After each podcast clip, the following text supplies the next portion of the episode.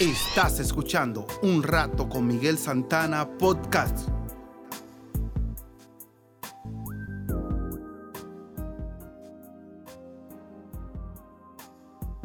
La reflexión de hoy se titula Recibes lo que das.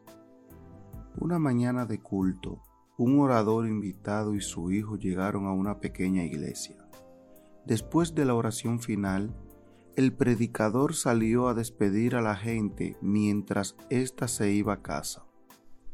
Cuando hubo terminado, el predicador recordó que no se había recogido ninguna ofrenda.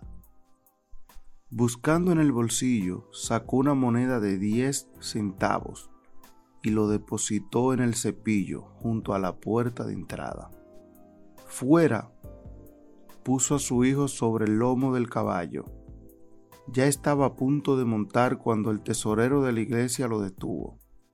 Pastor, queremos agradecerle que hoy haya venido a darnos un mensaje. Es costumbre de nuestra iglesia que les entreguemos al orador todas las ofrendas que se hayan recogido en el cepillo después del culto. Y con esto, el tesorero le entregó una moneda de diez centavos. El hijo del hombre miró a su papá y le dijo, Papá, si hubieses dado más, te habrían dado más, ¿verdad?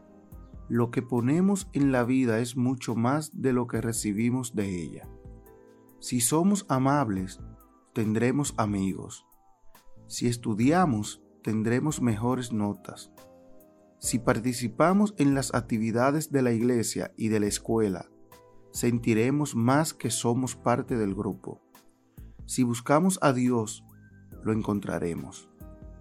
Dice la palabra según Hebreos 6, 11, 12, pero deseamos que cada uno de ustedes siga mostrando hasta el fin de ese mismo entusiasmo, para que se realice completamente su esperanza.